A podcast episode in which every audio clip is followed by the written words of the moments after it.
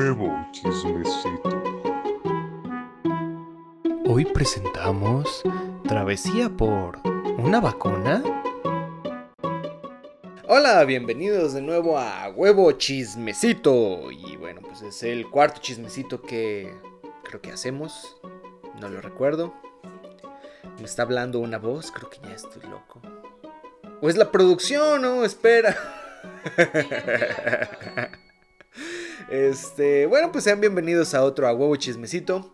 El tema de hoy, bueno, pues tiene que ver con nuestra querida pandemia, que ya estamos hasta la madre de nuestra pandemia, pero pues sí, es otro tema de pandemia.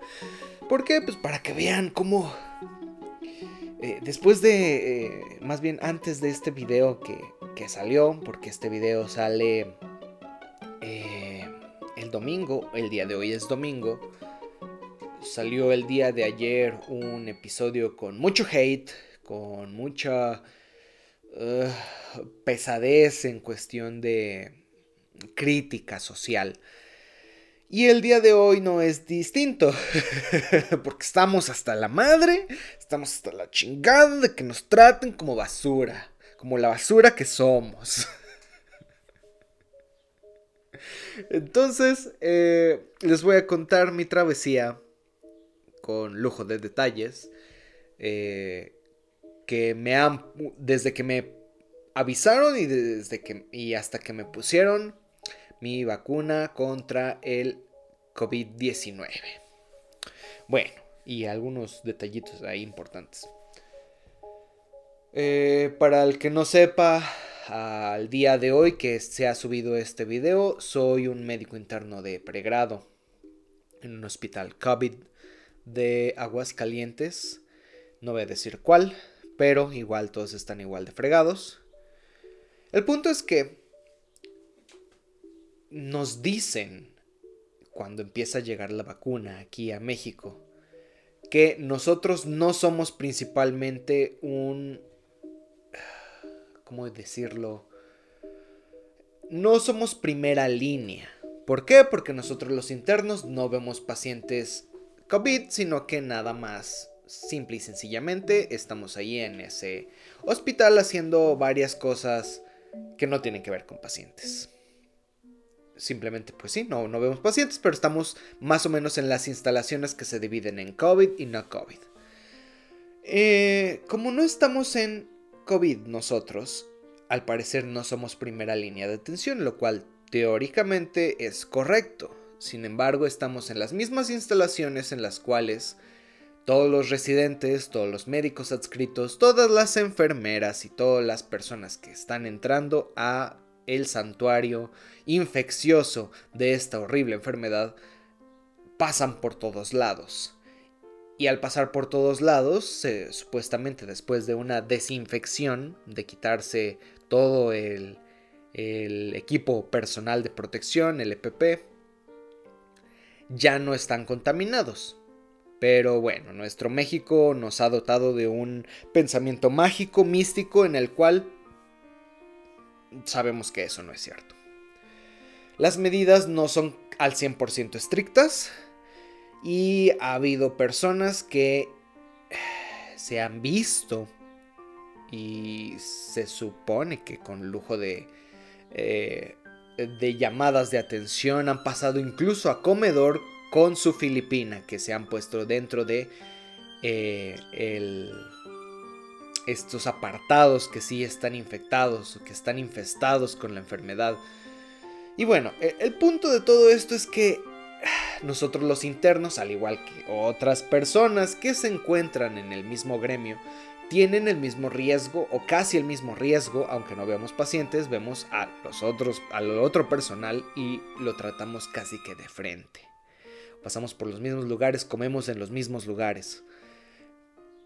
Y nadie se queja realmente de ello, porque pues desgraciadamente es un trabajo, es un trabajo forzado al que nuestro México, si ya vieron el video anterior, que lo vamos a dejar aquí en la descripción, lo vamos a dejar también al final de este video la crítica social que se tiene ante el servicio social y ante el, servicio de médico interno de pregrado o el, internado como se le llama en medicina.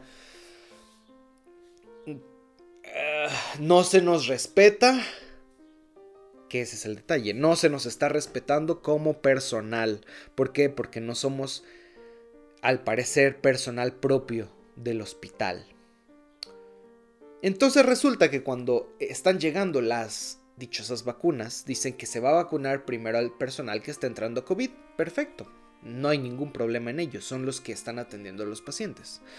El punto es que no se nos dice a nosotros cuándo nos va a tocar. ¿Por qué? Porque al parecer, al no estar con esos pacientes, no somos importantes dentro del hospital, o al menos eso es lo que nos hicieron más o menos sentir o saber. Aquí el problema. Eh, cuando deciden traer las primeras vacunas eh, Pfizer, porque por regla de federación, la que tiene mejor índice de, tasa de efectividad, pues es la de Pfizer hasta el día de hoy subido este video, o según los estudios que se mantienen pues al tanto, a lo mejor mañana es otra cosa. Pero el día de hoy es Pfizer con aproximadamente un 90 entre 93 y 95% de efectividad. Que si bien no significa que no nos vamos a enfermar, significa que no nos vamos a morir con un 95% de probabilidades, o 93, dependiendo de la persona, de probabilidades de que no muramos por COVID con una enfermedad grave. Mientras que el otro 5% que aún así reciba la vacuna, ese 5% va a morir. Ese es el detalle de esta estadística. No de que no nos vamos a enfermar. Y entonces, resulta que cuando por fin llegan las vacunas, por fin están eh, poniéndole las vacunas a los que están entrando, pues todos están felices, todos están bien, y nosotros pensando en, qué es lo que va a pasar con nosotros. ¿Qué es lo que va a pasar con los directivos? ¿Qué es lo que va a pasar con las enfermeras que están afuera? ¿Qué es lo que va a pasar con los el personal de laboratorio que está manejando todas esas muestras de sangre y esputo para poder observar algún diagnóstico clínico laboratorial. Están manejando eh, material COVID y que nosotros estamos en contacto con las personas del laboratorio. La duda era cuándo nos iban a vacunar a nosotros. Y no se nos dijo hasta que empezaron a sobrar vacunas. Hace poco hace subido este video unas dos semanas, al parecer empezaron, según el gobierno, que según esto es federación, pero pues ya no se sabe bien. Según la federación, inicia un, un, empleo de vacunación, pero no precisamente a las personas del el hospital, sino que inician a vacunar a todas las personas que en Aguascalientes están lejanas al municipio de o sea, de, la propia ciudad, ciudad, de Aguascalientes, municipios alejados, empiezan a vacunar personas mayores, mayores de 65 años, que son los que se están muriendo por esta enfermedad. Ok, está perfecto. ¿Y nosotros, chavo? ¿Y nosotros, brother? ¿Qué pedo? Entonces esta crítica es ¿qué está pasando? ¿Por qué se están vacunando personas que, en primera, están lejos de la enfermedad? Porque las enfermedades, ahorita, cuestión de COVID respiratorio, eh, las personas que no se están guardando son las que se encuentran en ciudades, porque se tienen que estar moviendo por todos los lugares, por camiones, por etcétera, oficinas, eh, restaurantes, lugares públicos más, con más gente. En los ranchos, en las comunidades, en los lugares así, no es necesario el estar vacunando, pues ahora sí que del todo, pues la, la, enfermedad a lo mejor sí está en uno que otro por ahí, pero las personas de rancho son las que más se encuentran guardadas o en su defecto no hay tantas personas para que la enfermedad empiece a dispararse hacia toda esa comunidad, porque como es tan poca comunidad y se ven tan poco las personas, tampoco hay tanto problema en, eso, en, en conseguir que la enfermedad se difunda entre ellos mismos. Y empezaron a vacunar a estas personas. Pero aquí hay un punto importante. Unos días antes, aproximadamente entre una o dos semanas, se les se mandó un comunicado a la Universidad Autónoma de Aguascalientes y a otras universidades del país para que si alguien, si alguno de los estudiantes de cualquier carrera se informó, quisiera empezar con la, la hazaña, porque es una hazaña titánica, de seguir vacunando personas o de empezar a vacunar personas, los estudiantes entonces serían la mano de obra. ¿Por qué? Porque mi México mágico les gusta explotar personal y no pagarles. ¿Por qué? Porque se les dijo, el que quiera es voluntariado, no se les va a dar ninguna paga, eh, se les va a dar pues un entrenamiento para poner eh, estas vacunas a todo el personal que se pueda. Porque va a ser una. Eh, vamos a empezar con campaña de vacunación. Y al parecer no hay suficiente personal, lo cual no es cierto. Hay suficiente personal médico y hay suficiente personal de enfermería, pero el gobierno no quiere pagarles. Todo quiere que sea gratuito. Uno dice, bueno, pues es que pueden ser más personas vacunando, sí, pero pues págales, ¿no? Y entonces surgió, y esto es porque eh, sé de buena fe, que en, e, en esas... En esa plática que se les dio por el personal que se estaba... Mm, que estaba instruyendo a, todas las personas, todos los estudiantes de que fueron agarrados de otras universidades, este personal que está dirigiendo la pandemia en Ciudad de México o en eh, el Estado de México, resulta que les dijeron que a cambio de ser voluntario les pondrían la vacuna. Entonces muchas personas empezaron a meterse por eso mismo, porque qué chido que yo ya tenga la vacuna, porque voy a empezar a ver personas grandes, personas que empiezan a moquear, que, es mucho más fácil que una persona por cuestiones fisiológicas de la ancianidad están escupiendo, están este, tosiendo también por otras enfermedades, por tabaco, por cocinar con leña, por tuberculosis, etcétera. Aquí en México empiezan a toser o eh, son muy platicadores algunos, que estoy en riesgo como estudiante, está chido que entonces me vacunen yo como estudiante y entonces doy ah, trabajo para que entonces eso no, no, no, no pase conmigo, no me destruya a mí, no me dé esa enfermedad horrible a mí, o al menos yo no estar pasándola hacia mis seres queridos, porque al día de hoy no se conocen, no se sabe bien si hay artículos, no hay suficientes artículos, por eso están en fase 3 las vacunas. No hay suficientes artículos que dicen que la vacuna disminuya la carga viral. La carga viral, si está muy alta, eres muy contagioso. Si la carga viral en tu cuerpo es muy baja, eres poco contagioso. No hay suficientes artículos que digan que con la carga viral con la vacuna más bien disminuye la carga viral. Entonces, les prometieron una dosis o las dos dosis de una vacuna. Que pudiera ser la de Pfizer, que pudiera ser entonces también la de la de Sputnik 5, la de Moderna. les prometieron una vacuna.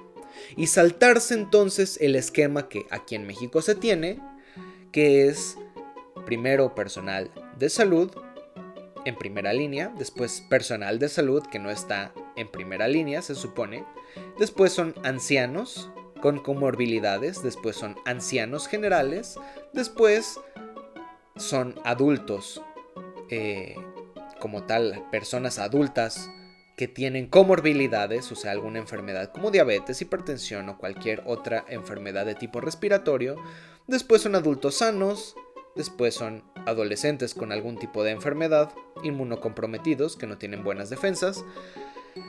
Y al final son los niños. Entonces, los adultos jóvenes, como los estudiantes de medicina, enfermería o cualquier otra carrera que decidieron irse de voluntariado, recibirían esta vacuna por ir a vacunar. Resulta que un día les llaman jóvenes por favor preséntense en la universidad y los mandan a vacunar. Eh, seguidos de militares. Y con esos militares, pues resguardando la vacuna por cuestiones de que se la robaran.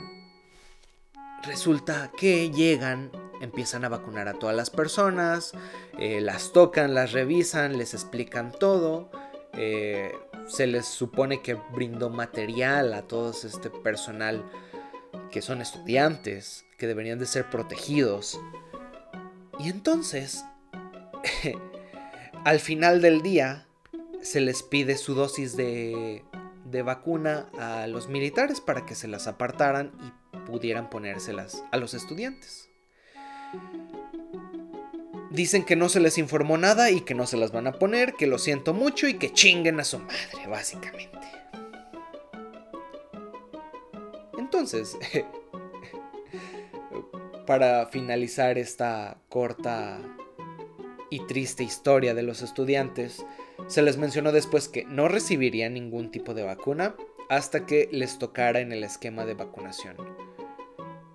Faltan varios años, con la tasa de vacunación que tenemos, faltan varios años para que lleguen a eh, los adultos que son de universidad y adolescentes. Entonces es muy triste que, que no se estén tomando las medidas para que esta pandemia termine. Entonces, después de esto, nos avisaron a nosotros que ya después de haber vacunado muchísimas personas de 65 años con comorbilidades, diabetes, hipertensión, etc., en las comunidades, se nos dijo, ah, ok, entonces ahora ustedes van a ser vacunados. ¡Wow! Gracias, amigo. ¿Cuándo va a ser? Se le preguntó a nuestra jefa de enseñanza, que es la que se supone que vela por nosotros, por, por, nuestro, por nuestra seguridad. Y la respuesta que nos dio es, no sabemos. Oiga, ¿es seguro que la siguiente, las siguientes semanas nos vacunen? Ni la vida es segura. Esa fue la respuesta de nuestra jefa de enseñanza. Entonces, Vean todos ustedes que, aunque este sí es un chisme triste para terminar el mes de febrero, no sabíamos si nos iban a vacunar o no. Simplemente un día llegaron y muchachos, este, sobraron algunas vacunas, vamos a vacunarlos. Y los empezaron a vacunar. Se quitaron esas dosis. Y días después, muchachos, ya llegaron pues más vacunas. Creo que sí los vamos a poder vacunar. Esperamos en el sol durante tres horas cuando nos habían citado desde las 12, 11 y media por la primera dosis de vacuna Pfizer que para el día que se subió este video me la pusieron entonces hace dos, tres días. Aquí una foto para ponerlo aquí en el chismecito, para que la vean. Vengan a darle like en esta terrible historia. Pero lo que más me enajena no es que ya me hayan puesto la primera dosis, sino que no sabemos cuándo vaya a llegar la segunda. Y peor de todo, días antes de que me la pusieran, me encontré con uno de mis tíos, es uno de mis familiares. Lo queremos mucho entre mi hermana y yo, eh, lo apreciamos en verdad. Y empecé, empecé a platicar con él, empecé a, a hablar sobre eh, qué onda, cómo le iba, porque resulta que hace un, pocos meses, casi dos meses, fallecieron sus dos padres, mis dos tíos abuelos. fallecieron sus padres con horas de diferencia por complicaciones por COVID. Por neumonía secundaria a COVID. Entonces eh, le pregunto, oiga tío, bueno, pues este, se está cuidando, eh, ya está, pues ahora sí que viendo por su salud, viendo por la de su prójimo, viendo por la de mis otros tíos. La respuesta de mi tío fue, no, no, la verdad no me estoy cuidando, pues, ni si nos vamos a morir, nos vamos a morir. Cuando nos toca, nos toca. Y es cierto cuando nos toca, nos toca. Pero no por eso hay que descuidar después de que sufres una pérdida familiar por una pandemia, el decir, pues chingue a su madre, no me voy a cuidar. Está muy extraño la mentalidad del mexicano, muy extraña. Y entonces, para complementar y por último, antes de cerrar este capítulo, me dijo algo que no esperaba. Me decepciona un poco. Y es respetable, al fin y al cabo. Me dijo, pues la verdad yo estoy pensando si me pongo o no la vacuna. No sé si ponérmela cuando salga para nosotros. Y es de, wow. Se murieron tus dos padres con horas de diferencia. Se lo informamos los médicos. Y aún así, por cuestiones de COVID, ¿no te vas a vacunar? Es algo inquietante. Es algo inquietante entre toda la población que vamos a decir, porque yo pensaba que las personas que no están letradas, que no que no han estado en la universidad, que no han tenido una educación superior, eran las únicas que pensaban en no ponérsela. Pero ya vi que no es cierto. Ya vi que otras personas y que inclusive sufrieron pérdidas directas por COVID no se quieren poner una vacuna. Se los dejo para cualquiera que escuche este, pues ahora sí que chismecito triste y agobiante de una verdad aplastante en nuestro México. Se los dejo para que lo piensen. Intenten hacer el labor mayor de convencimiento para todas esas personas letradas o no, testarudas e incrédulas ante esta pandemia, que es la única manera de volver a lo que antes conocíamos como la antigua normalidad. Pues muchas gracias por escucharnos, muchas gracias por vernos, escuchar esta queja asombrosa y mágica. Compartan con cualquier persona del ramo de la salud o persona que no esté en el ramo de la salud también para que se informe. Se los agradeceríamos muchísimo. Denos like, déjenos algún comentario, qué es lo que ustedes piensan. Eh, a los haters los vamos a intentar también hatear también. y pues nada, Todas las redes sociales se las dejamos aquí abajo en la descripción del video, en la descripción de este capítulo en Spotify, Apple Podcast o cualquier eh, parte, em, aplicación o programa de audio en el que usted esté escuchando este magnífico episodio. Muchas gracias y pues bye.